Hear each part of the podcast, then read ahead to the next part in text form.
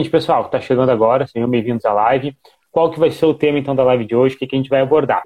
A gente quer conversar com vocês, então, né, tanto uh, sobre treinamento, sobre quanto alimentação também, como ganhar massa muscular, como perder gordura e, principalmente, né, a gente quer desenrolar também com vocês aqui se é possível fazer isso ao mesmo tempo.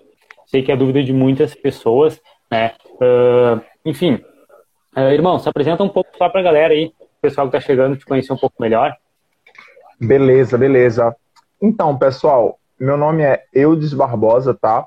Eu sou aluno da graduação do curso de Educação Física em Bacharelado da Universidade Federal de Pernambuco. Estou já na reta final, né? Se não fosse o nosso querido Covid-19, eu teria me formado agora em 2020, né? Porque está faltando basicamente TCC e algumas disciplinas de, estágio, é, estágio obrigatório.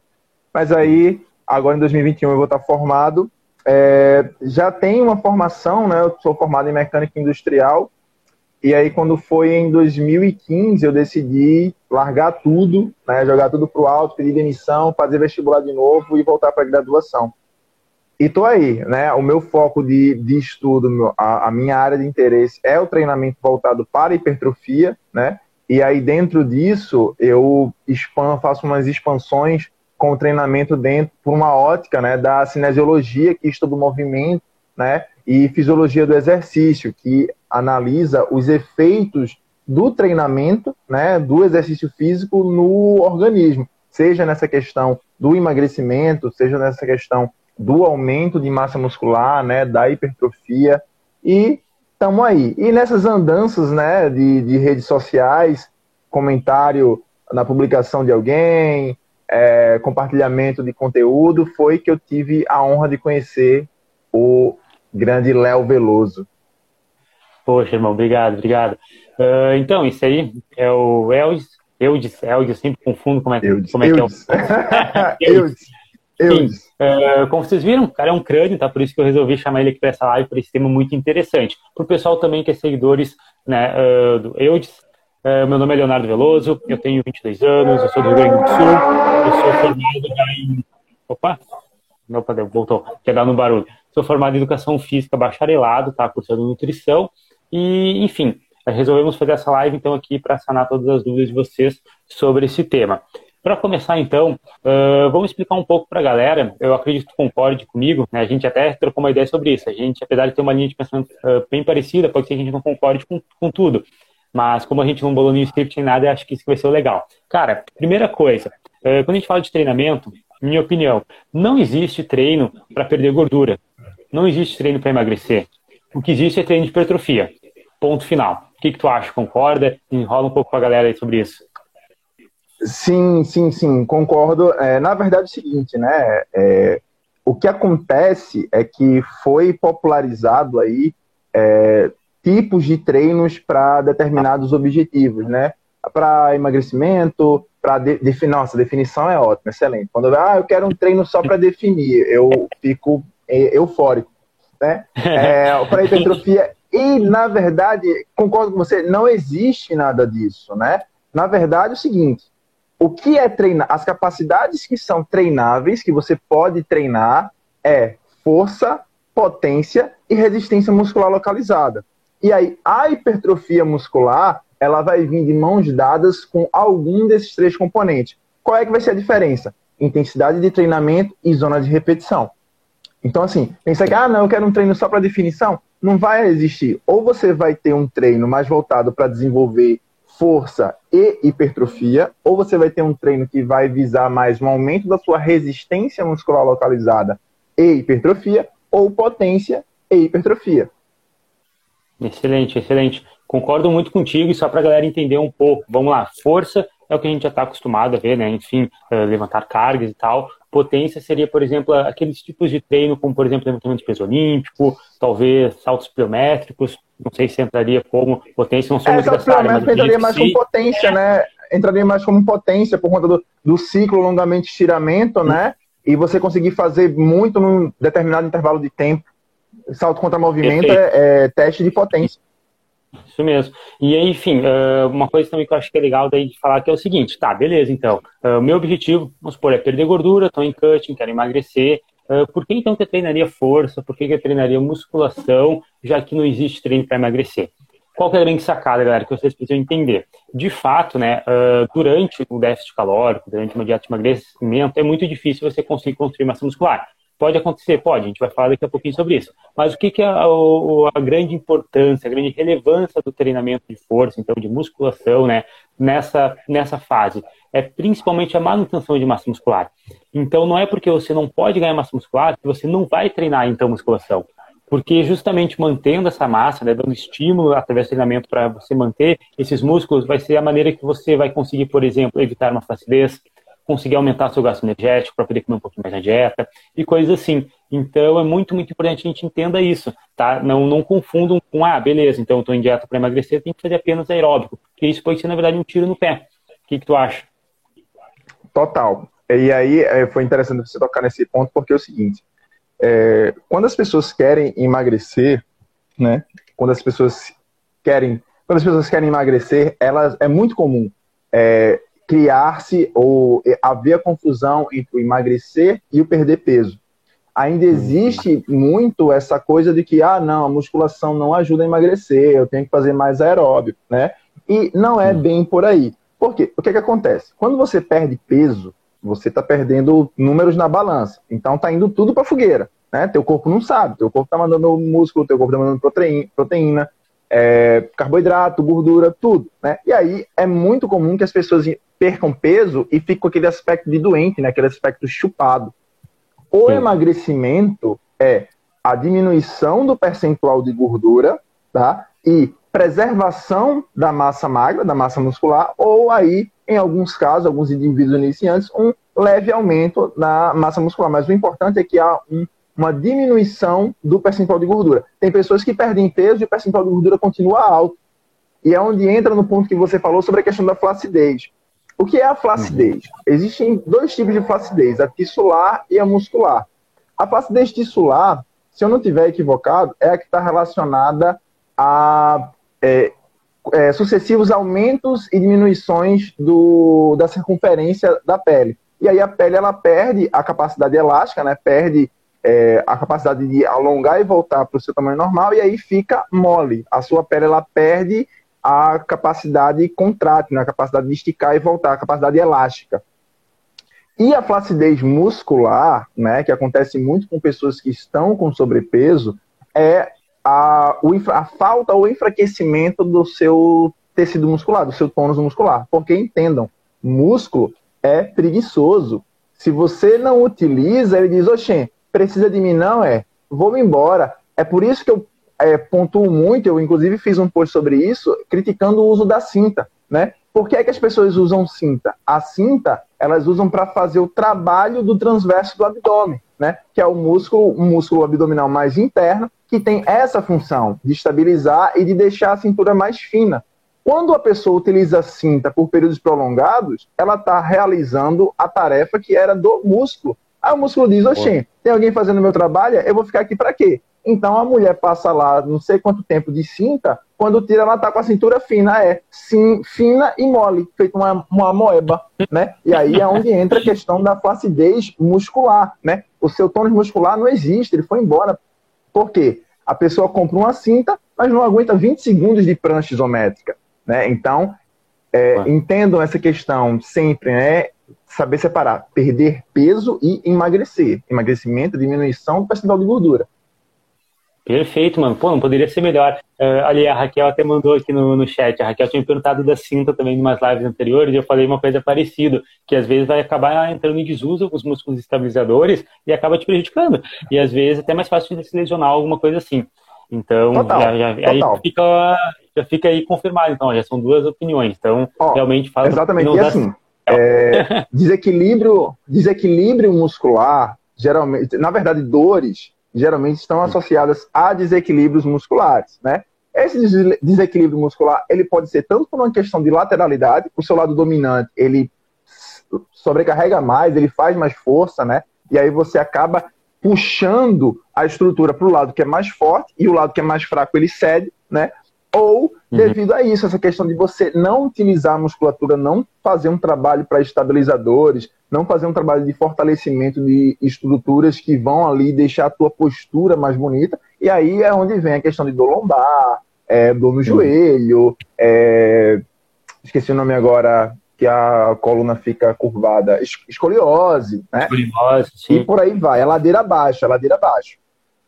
Muito legal isso que tu falou, até fugindo agora um pouco do tema, mas falando sobre essa parte de possíveis dores ou talvez lesões por desequilíbrio muscular. Pô, eu já vi muito acontecer em academia, quando eu dava aula lá, lá na, nas academias mesmo presenciais, tipo o professor de sala de musculação, que é uma rotatividade de aluno muito grande, pessoas reclamando de dor no joelho pelo simples fato de que não treinavam posterior quadríceps era extremamente mais forte. E aí era engraçado, além da pessoa não treinar posterior, ela quando ia agachar e talvez poderia ativar um pouco de posterior e glúteo, por exemplo, chegando a 90 graus, tal, que é onde talvez teria mais ativação dessa musculatura, ainda fazer um agachamento bem curto. Então, imagina, é, é como se pegasse uma, um lado ali da, por exemplo, a coxa da frente está extremamente forte e a parte da coxa de trás está extremamente fraca. Esse desequilíbrio, acontece isso que o Felix falou. Esse cabo de guerra, então, né?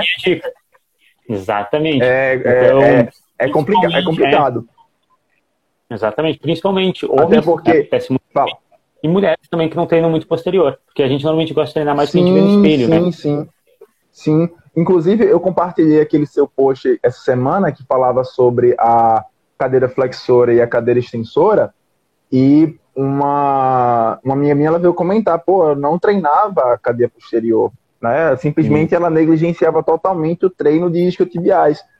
E, pô, isso pode ter vários é, motivos. Pode ser a questão é, de não incentivo a treinar a cadeia posterior da mesma maneira que treina quadríceps. Tem o fato de que você isso. não vê, né? O quadríceps, você tá fazendo lá a cadeira extensora, tá vendo o vasto medial, você, ah, nossa, mas a cadeia posterior não, né? Você tá lá é. deitado, tá sentado, e é muito desconfortável. Treinar isquiotibiais é muito desconfortável, né? Exato. né? Então, Cara, eu acho mas que... essa eu acho que também vai concordar, na realidade, tudo que é posterior, a questão do tríceps, né, que a galera gosta de treinar, é onde a gente também tem mais dificuldade de ter consciência corporal. Então, por exemplo, eu levei muitos anos para aprender aprender a treinar dorsal, aprender a contrair o meu posterior de coxa, entendeu? Eu sentia mais panturrilha quando era posterior, eu sentia antebraço fazendo costas. Então, é uma coisa que a gente já também acho que uh, já por uma questão de cultura, né? Como a gente já chega já tendo peito, bíceps, a gente sempre dá preferência a esses músculos e a gente é ensinado a fazer isso também em algumas academias, acaba que esses músculos ficam para trás. E aí esse desequilíbrio pode lesionar, pode dar uma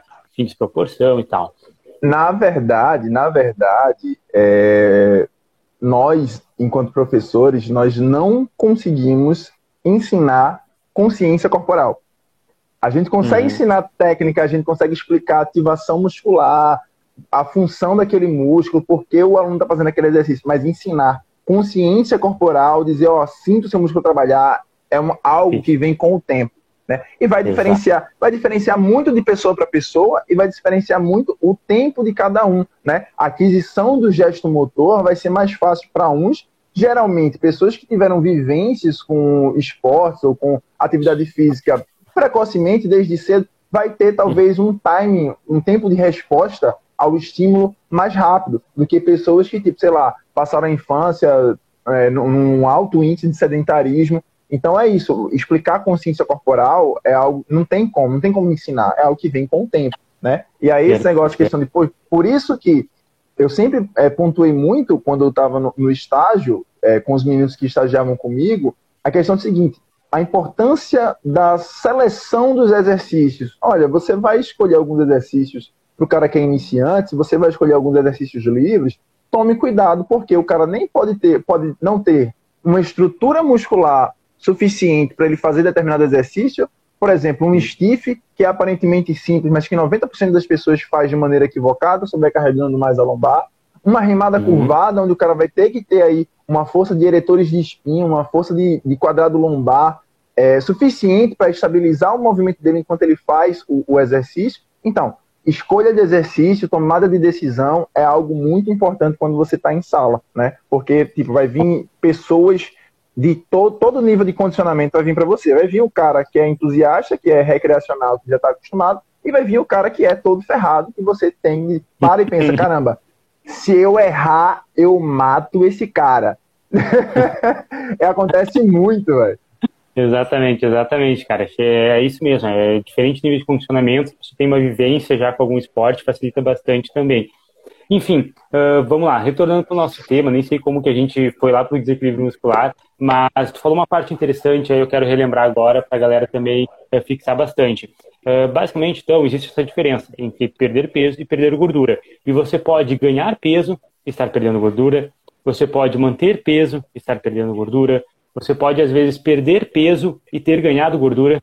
Então, porque tudo Sim. isso está se baseando no percentual, que foi aquilo que tu falou. Então, realmente, a primeira lição, digamos assim, dessa live de hoje, galera, é entendam que se o teu objetivo é ganhar massa ou perder gordura, não importa, na verdade, qual seja o teu objetivo, a balança, ela sempre tem o segundo plano. Tá? Vocês utilizam ela, obviamente, porque ela é também um indicativo, né? ela é uma ferramenta para a gente ter uma, uma, um parâmetro, né? um progresso. Claro que é. Só que ele é só mais um, entendeu? O problema é que o pessoal às vezes é muito extremista, dá muita, muita importância a essa, essa ferramenta né, de avaliação, de notar progresso, Total. etc. Então só cuidem disso. A gente não está falando que a balança é 100% inútil, sabe? Porque eu acho que também isso já é muito extremismo. Sabe aquele cara que, tipo assim, não, tu quer emagrecer? Não se pesa. Também não acho que é assim. Porque tu vai precisar em algum momento se pesar. Né? E tu vai precisar lidar Sim. com a relação que tem com a balança para estar tá preparado para pesar né, blindar a tua mente para caso de repente o peso não esteja como você queria e tal. A solução não é só fugir. Eu acredito nisso. O problema da balança é o que você acabou de falar. As pessoas verem na balança o parâmetro principal para ela saber se ela está evoluindo ou não.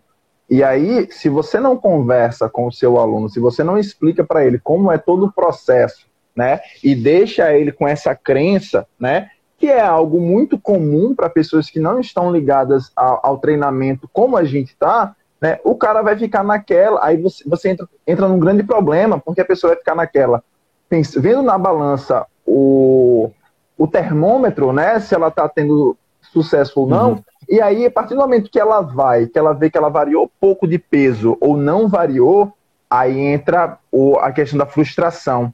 E a frustração ah. é um campo minado para aderência ao programa. Porque o cara vai dizer, pô, tô me esforçando, tô fazendo dieta, tô treinando, tô me lascando, aguentando esse professor chato pra caralho no meu ouvido, e eu não mudei nada na balança. Mas o cara esquece de olhar pro espelho, o cara esquece de prestar atenção, que aquela roupa que antes estava apertada, agora tá mais folgada.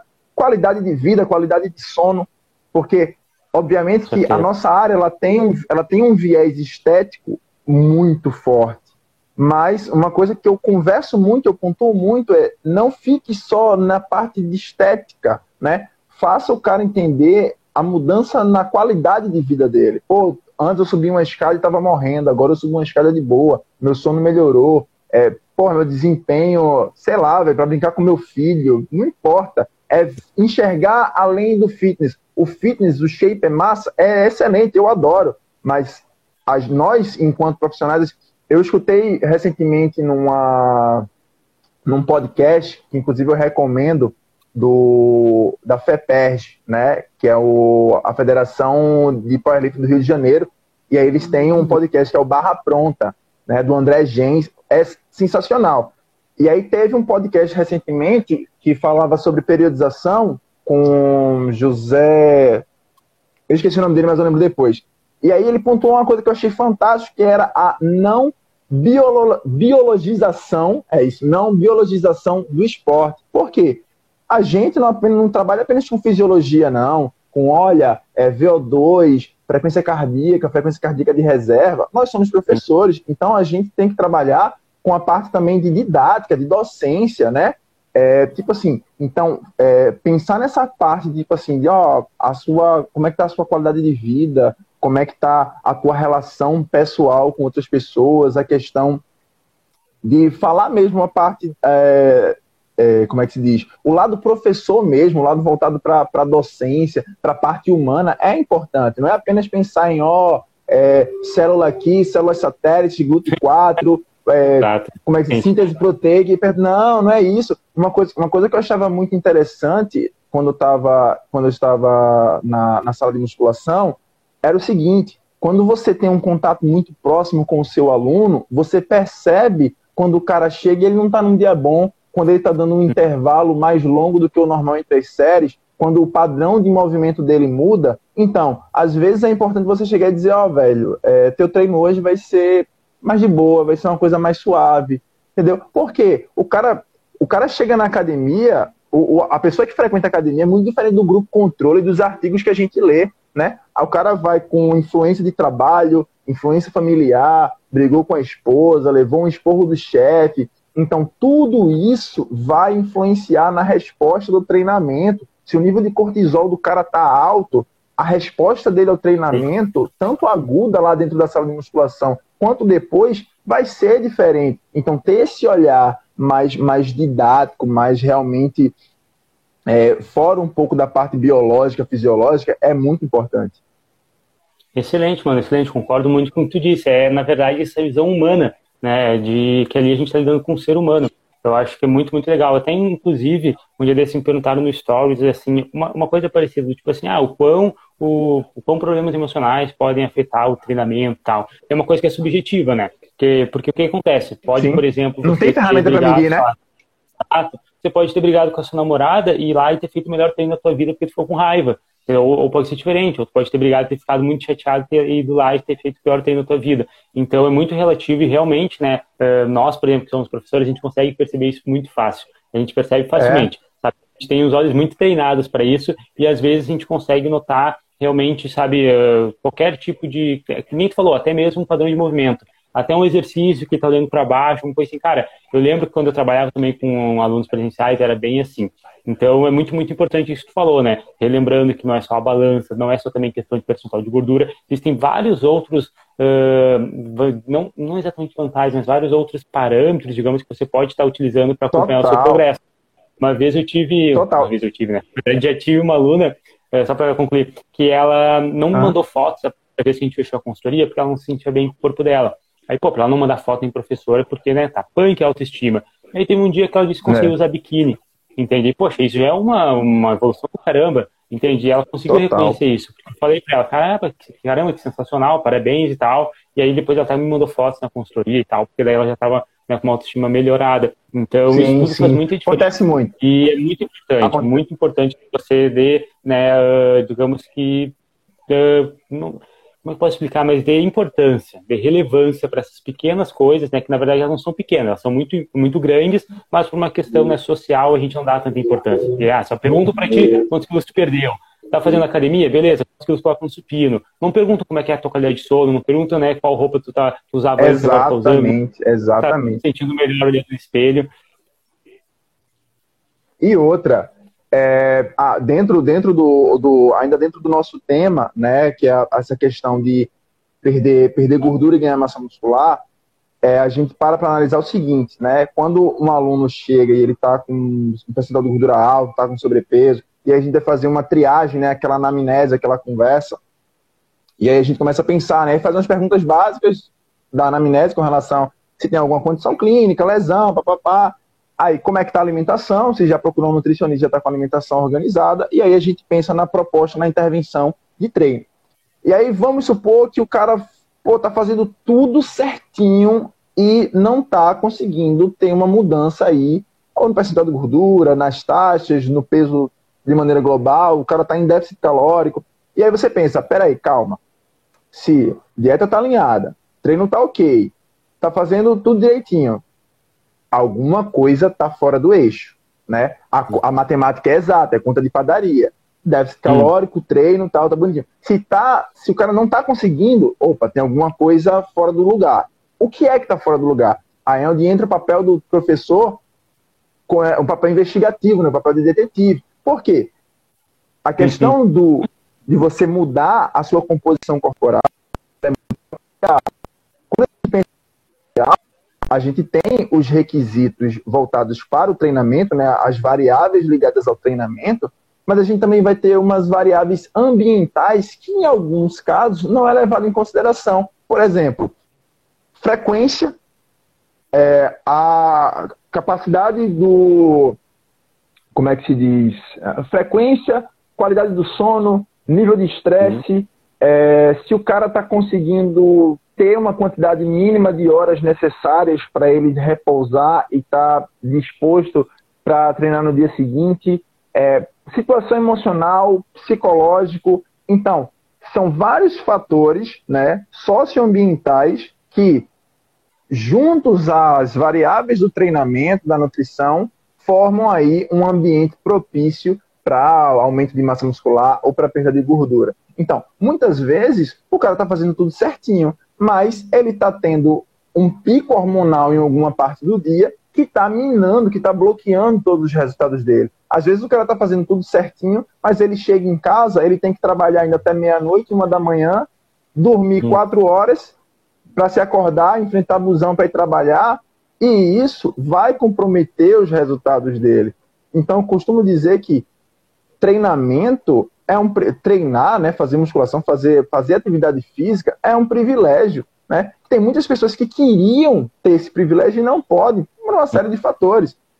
Entendeu? Então, essa questão do pensar no treinamento, né? pensar apenas em manipular as variáveis do treinamento, pô, eu vou aumentar a série aqui, eu vou colocar um cardio aqui, numa intensidade tal, ele está em déficit calórico de mil calorias, porra, show, a matemática fechou, ele vai emagrecer. Não, não é por aí.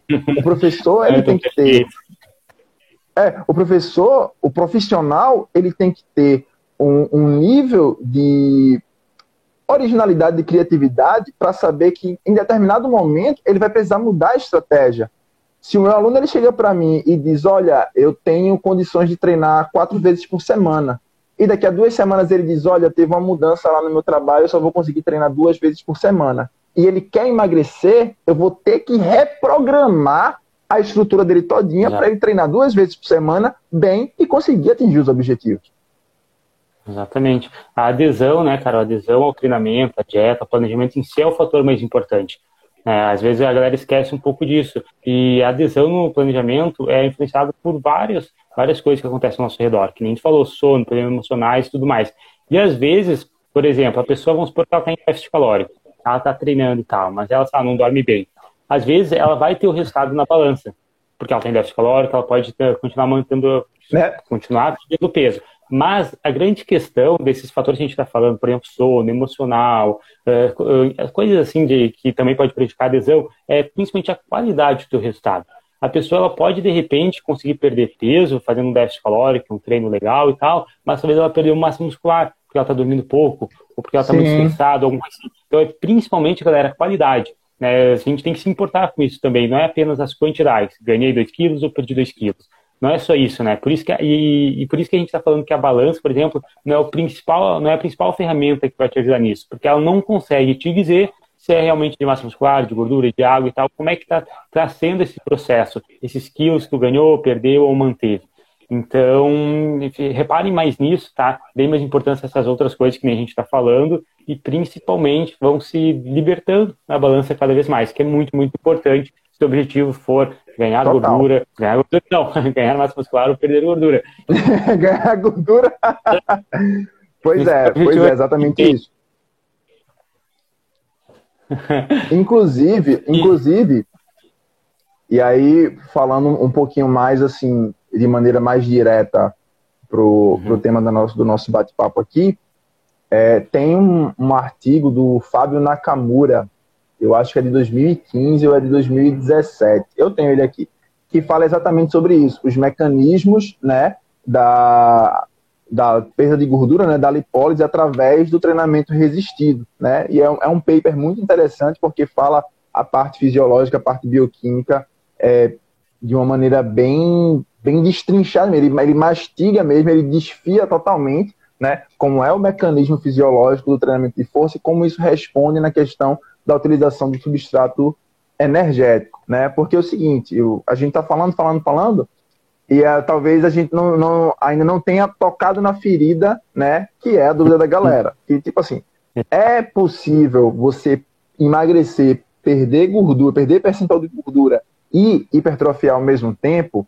sim, não e depende. Porque, é, assim, perfeito, é isso, galera. É... Encerramos a live aqui. é, sim, não e depende. Porque é o seguinte, indivíduos inici... e foi algo que eu comentei muito durante a quarentena, né?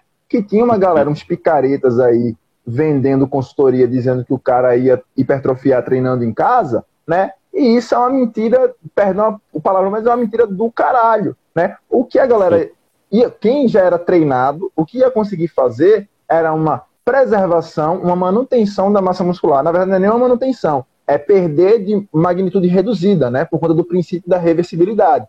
Entendeu? Sim. Você vai conseguir aí é, perder numa velocidade menor do que não faz nada, né? Mas hipertrofiar com peso corporal, quem estava acostumado à tensão mecânica, a tensão de carga, não, cara. Agora, se você é um indivíduo zerado, né? Se você é um indivíduo que nunca praticou musculação, se você é um indivíduo que é sedentário, tá com aí com percentual de gordura alto, tá com sobrepeso, você vai ter aí uma janela de adaptação aguda muito maior do que o cara que já treina. É aquela coisa. Quanto mais treinado, menos treinável, é. né? E isso, isso tende a ir diminuindo. Esse, essa supercompensação, ela tende a diminuindo conforme a sua frequência de treino, a sua maturidade muscular, ela aumenta. Então, indivíduos iniciantes, ele, eles podem sim ter uma magnitude de ganho hipertrófico por conta dessa janela de adaptação, esse ajuste, né? Uhum. Mas isso aí não vai ser nada extraordinário e também, tipo assim, não vai ser sempre. Vai chegar um momento que, tipo assim, vai ser uma concorrência, né? Para você perder gordura, você vai tá, ter que entrar em déficit calórico. Para você é, aumentar a quantidade de massa muscular, você vai ter que consumir mais macronutrientes, né? Você não consegue construir uma parede só com tijolo. Você tem que ter também uhum. É, pois é, porque é o seguinte, porque é o seguinte, como é, como é essa questão, como é essa questão, e aí, se você fica à vontade para complementar ou para discordar depois. Como é essa relação do treinamento de força da musculação é, com o emagrecimento? De uma maneira mais geral, para tentar ficar o mais simples possível.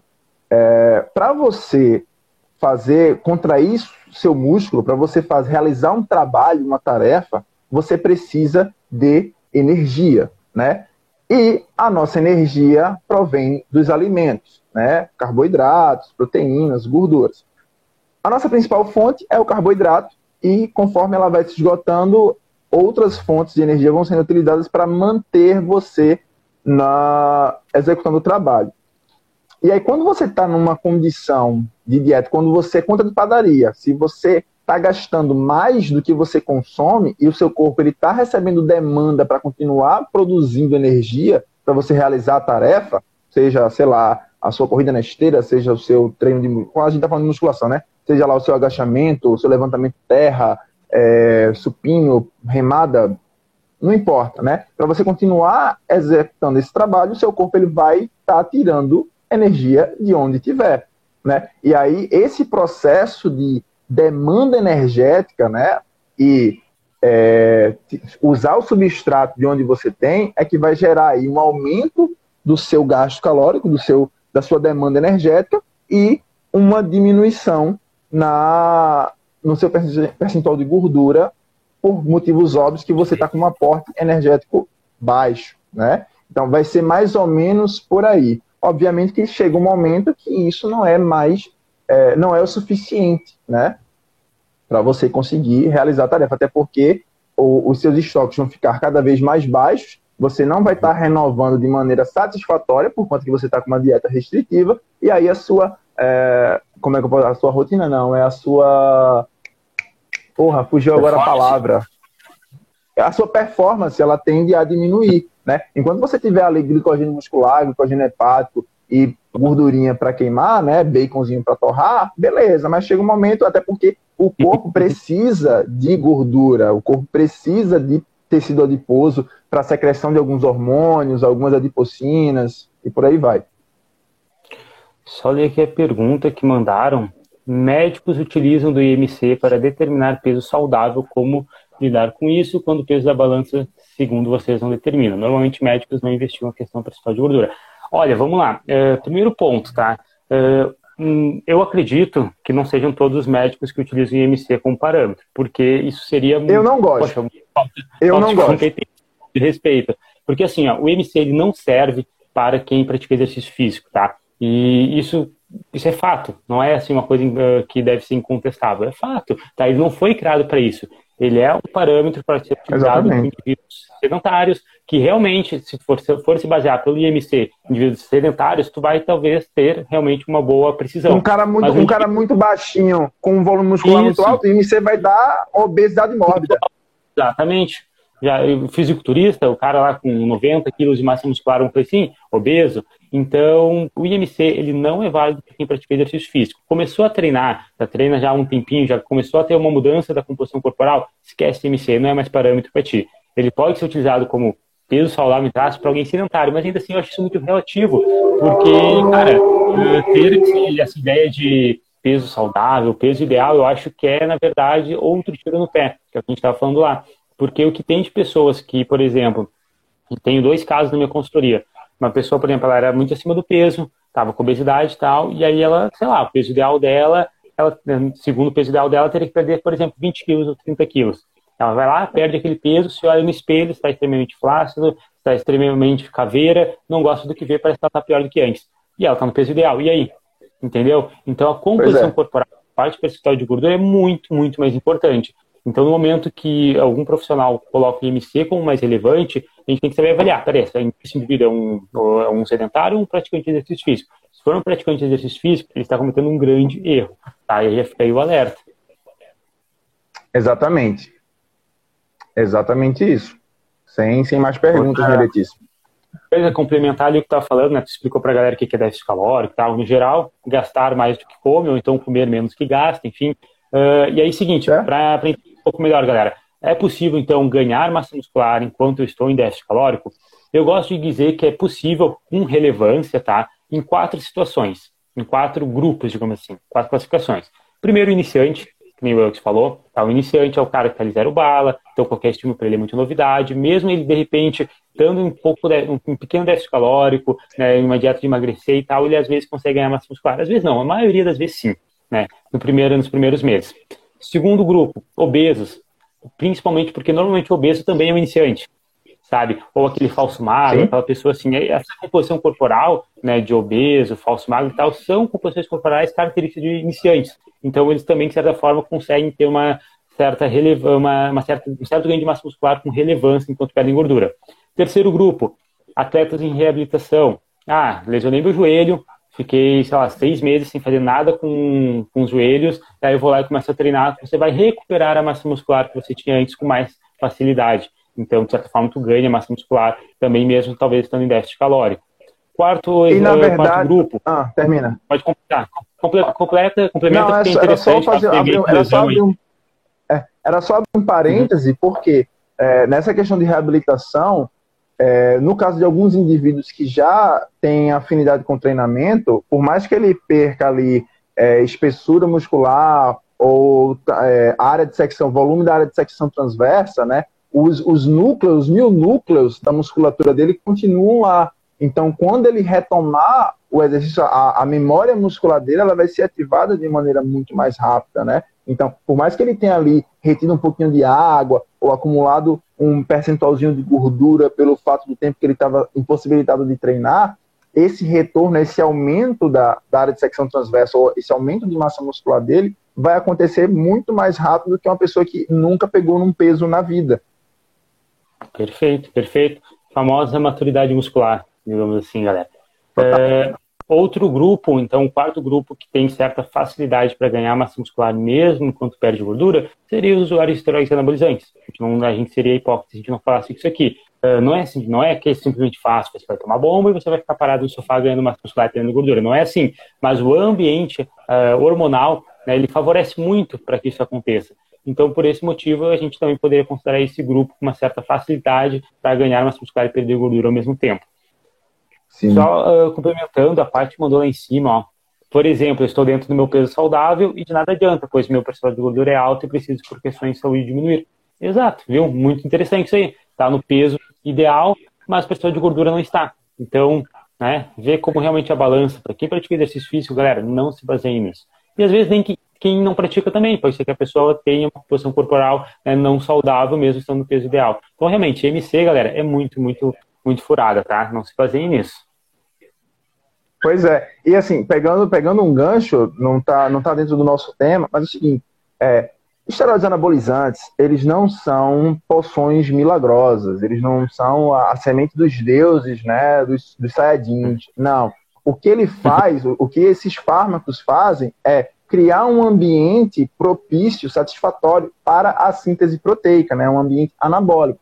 E alguns, eles estimulam a lipólise, né? Que é a quebra de gordura, utilizam, queimam mais, metabolizam mais gordura. Por isso que as pessoas que fazem uso de fármacos, de, ergo, de recursos ergogênicos, elas estão ali num ambiente onde é mais favorável para elas aumentar o, o, o, volume de massa muscular e gastar, queimar, torrar a gordura, né? Mas não é uma questão assim milagrosa ou meu Deus, como foi que isso aconteceu? Não, é um processo biológico, é um processo bioquímico. E para você estimular a síntese proteica, você tem que ter proteína. Então esse negócio de que ah, eu vou tomar um, um, um ergogênico, vou fazer uso de um de uma de um esteroide anabolizante e eu não vou comer bem, eu não vou treinar bem e, e vou crescer, bora, esquece, velho. Isso é conto, isso é conto, da, isso é conto da carochinha.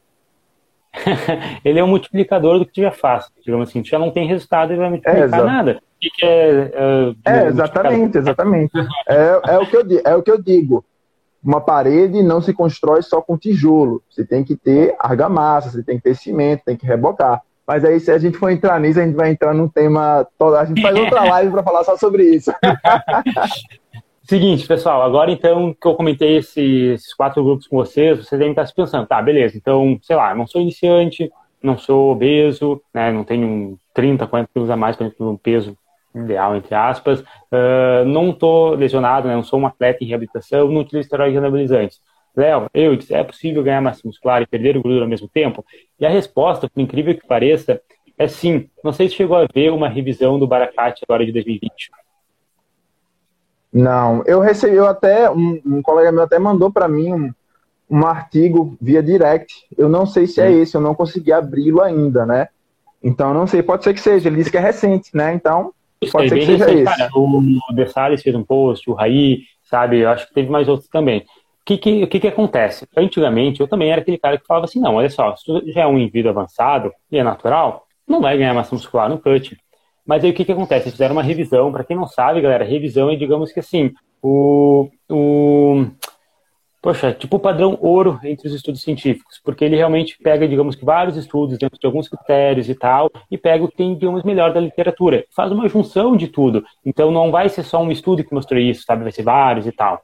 Aí o que, que eles fizeram? Cara, conseguiram analisar que indivíduos que treinavam, por exemplo, entre 2 a 10 anos, ou seja, extremamente avançados, conseguiam sim ganhar massa muscular e perder gordura ao mesmo tempo, desde que o treino deles, né, o treino de força deles fosse focado em progressão, fosse um treino levado bem a sério, tivesse uma dieta muito adequada, muito equilibrada, com, por exemplo, com cerca de pelo menos 1,8 gramas quilo de proteína tá, por dia. E, e, eles destacaram também bastante, uma parte que a gente falou bastante aqui na live, isso que eu achei interessante. Eles falaram que a qualidade do sono, né, essa parte do descanso, a parte do estresse e o ambiente hormonal também são fatores muito, muito determinantes. Além, obviamente, da genética, né? Então pode ser que você faça tudo isso, mas a genética não seja privilegiada. Então, assim, eles conseguiram Total. mostrar que é possível tá, você ganhar massa muscular e perder gordura ao mesmo tempo. Mas digamos que assim, ó, vamos supor que existe uma escala de, de quão, sei lá, dedicado você é em cada área. Tá? Sei lá, no treinamento, de 0 a 100%, o quanto você dá, sabe? Uh, se fosse uh, existir essa, essa, essa, classificação, digamos assim, esse, esse grau de esforço, teria que chegar quase a 100% em tudo. Entendeu? Esse estudo ele foi, não foi para mostrar que, ah, então tá, se eu lá treinar minha boca, fazer uma dieta e tal, eu vou perder mais gordura e ganhar mais muscular. Não, você fizer tudo 100% ou muito próximo disso, você pode conseguir. Eu ia, era, era, exatamente, era exatamente o que eu ia pontuar, embora eu não tenha lido esse paper ainda, mas eu vou ler, era exatamente o que eu ia pontuar, porque pega a amostra desse estudo, pega o N, né, os indivíduos que foram a amostra desse estudo, para ele chegar nessa conclusão. Cara, isso não é nem, eu vou, eu vou chutar um número, isso não é nem 2% do público que a gente tem contato, indivíduos que treinam certinho há mais de 10 anos, que fazem ali, tem que comer naquela hora, eu vou comer naquela hora, eu tenho que comer X de proteína, eu vou comer X de proteína, não é X dividido por 2, nem X dividido por 3. Então, isso é algo surreal. Isso é algo surreal. É o que eu digo. Grupo controle é diferente de população de academia. Esse negócio de validade externa é algo muito complicado. Né? Você conseguir controlar ali é, condições ambientais de um laboratório onde o cara vai treinar, conseguir controlar como é que vai ser a ingestão dietética do cara, é muito complicado. Então, beleza. A galera chega, a, a conclusão do estudo chega que sim, ah, é possível que você consiga numa, numa dieta hipocalórica, né, numa dieta restritiva, você conseguir ter aumento, ter hipertrofia, ter aumento de massa muscular. Aí veja como é interessante a questão da interpretação de um estudo e saber para quem ele é direcionado. Porque se eu fosse um profissional picareta medíocre, eu ia chegar num, num, curso, num seminário, eu ia dizer, olha aqui, eu tenho um estudo que diz que é possível. Aí a galera dizia, uhum. ó, oh, eu vou entrar numa dieta restritiva aí, eu vou crescer. Cara, vai olhar quem foram os sujeitos, vai dar uma sacada na metodologia, né? Então, assim, é, por mais importante que seja um resultado desse para nossa área, é preciso saber o que, para quem, quando e para que você vai aplicar. Boa. Cara, mais legal. Eu, só responder a, se eu só responder a Rafaela aqui. Rafa, validade externa de um, de um estudo é quando você consegue extrapolar ele para situações mais próximas do real, né? Para o dia a dia. Boa, boa. E o legal, cara, é que, por exemplo, tu disse que não leu esse paper, mas ainda assim tu falou exatamente o que estava nele. Porque a gente, como a gente já tem uma, uma certa maturidade para interpretar, é, interpretar os artigos, e também a gente sabe o que, que uh, sai muito do real, o que, que é picaretagem ou não, pô, não vai ser em 2020 que do nada descobriram que todo mundo ganha massa muscular para gordura ao mesmo tempo. Né, que, pô, não é mágico assim. Então, tanto é que eles falam estudo que vários outros estudos que eles pegaram como referência eram de indivíduos, por exemplo, fisiculturistas naturais, ou atletas de outros esportes. Então, o que, que eles concluíram? Não é, não é nem que eles uh, provaram, sabe? Não é que eles estão provando que é possível ganhar massa muscular por perder gordura. Eles falaram que sim, é possível isso acontecer mesmo em indivíduos de altíssimo rendimento e já avançados. Né? Mas essas pessoas elas já se dedicam muito naquilo que tu falou, né? São atletas, vivem para isso, talvez uh, essa realmente seja a vida deles, ganhem dinheiro para fazer o que eles fazem, etc. Só para comer, dormir, treinar, etc. Então a gente tem que saber levar para nossa realidade. Por exemplo, eu conheço já, já conheci muitas pessoas que treinam, né, treinavam muito tempo e tal, e eu vou ser sincero, sabe? Eu, por exemplo, eu treino muito bem, como muito bem, descanso bem e tal, eu faço as coisas muito perto do meu 100%, sabe? E eu não ganho massa muscular perdendo gordura ao mesmo tempo.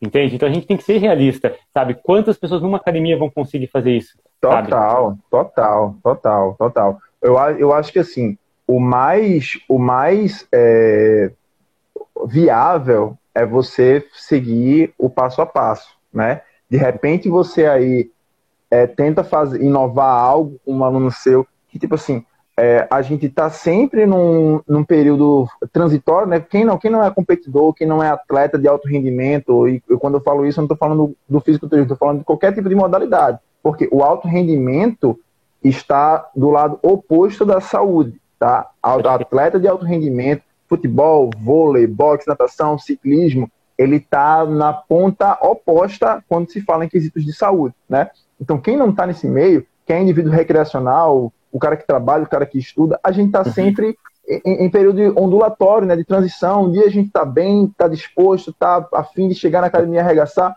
Outro dia a gente não está tão bem, a gente quer comer uma pizza, quer detonar um, um litro e meio de sorvete, né?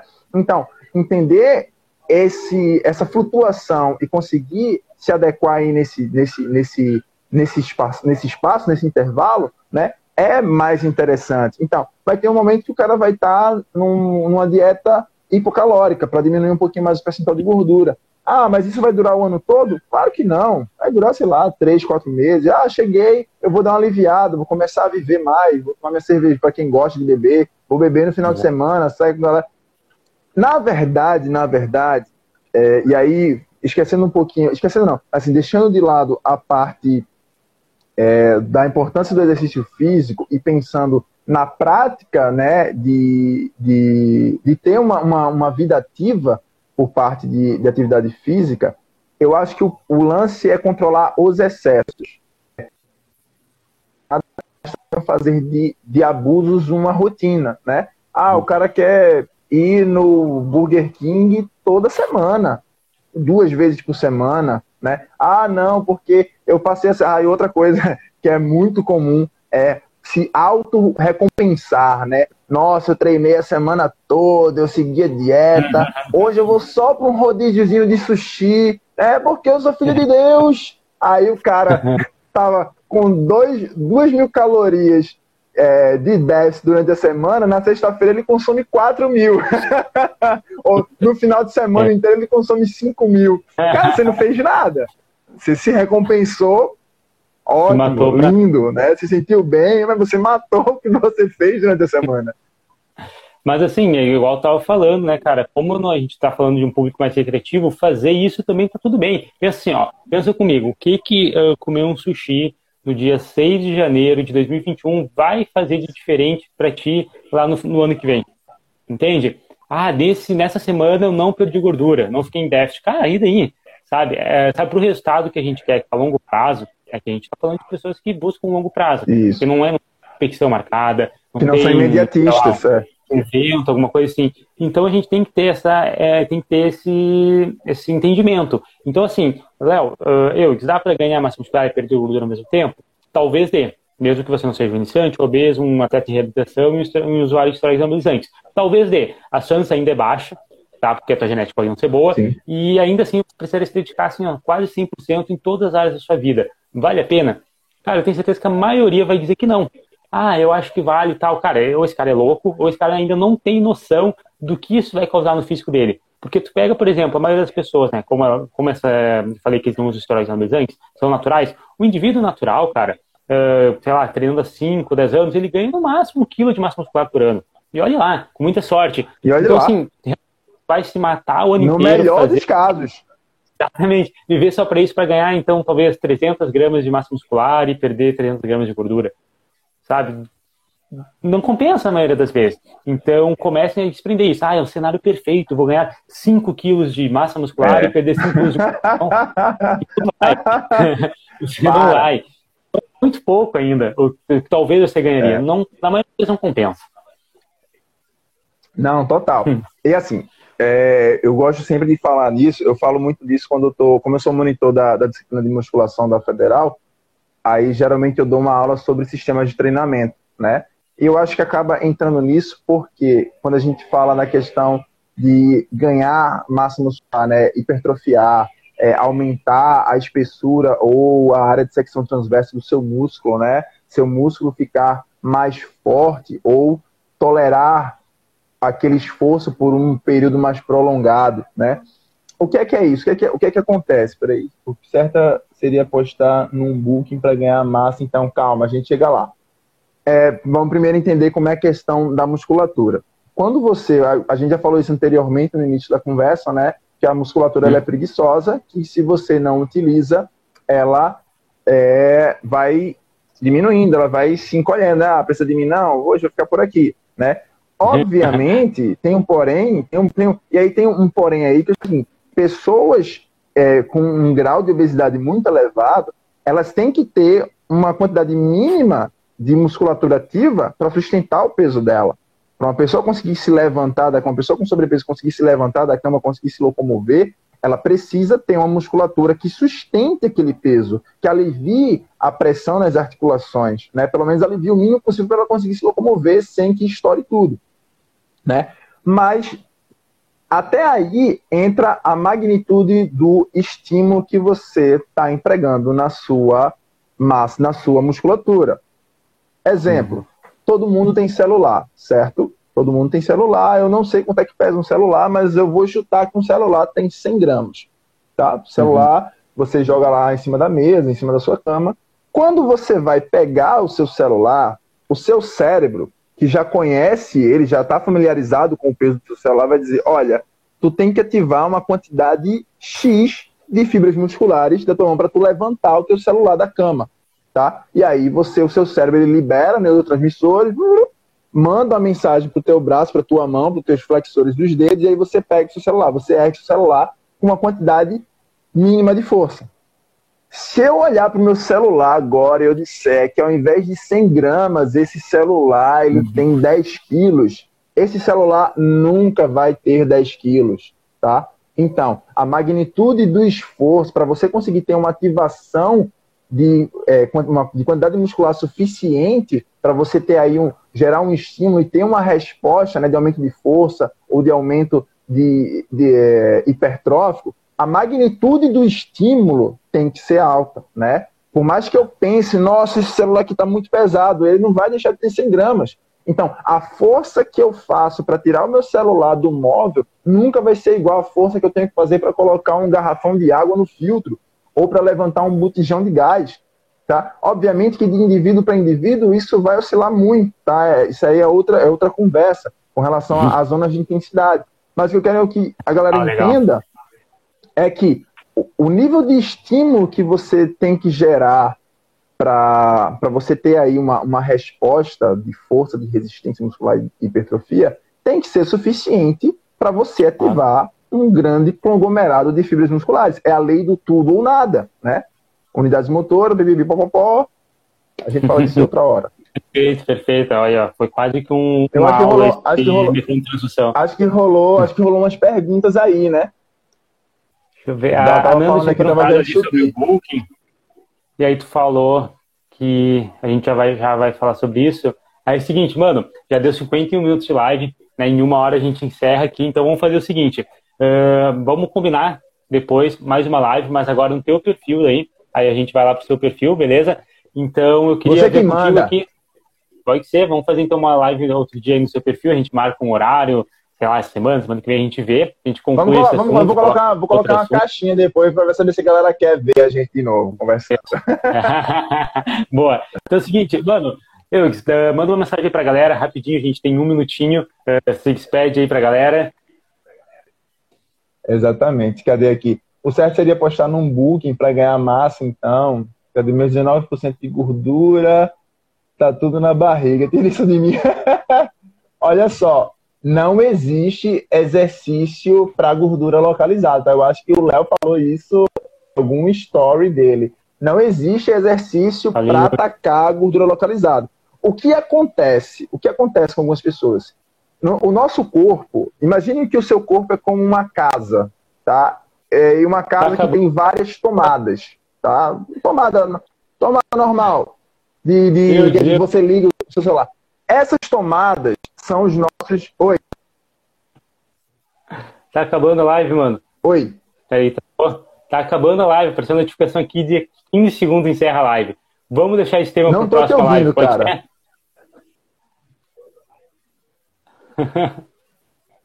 Acabou? Galera, Vai encerrar? Foi até o final.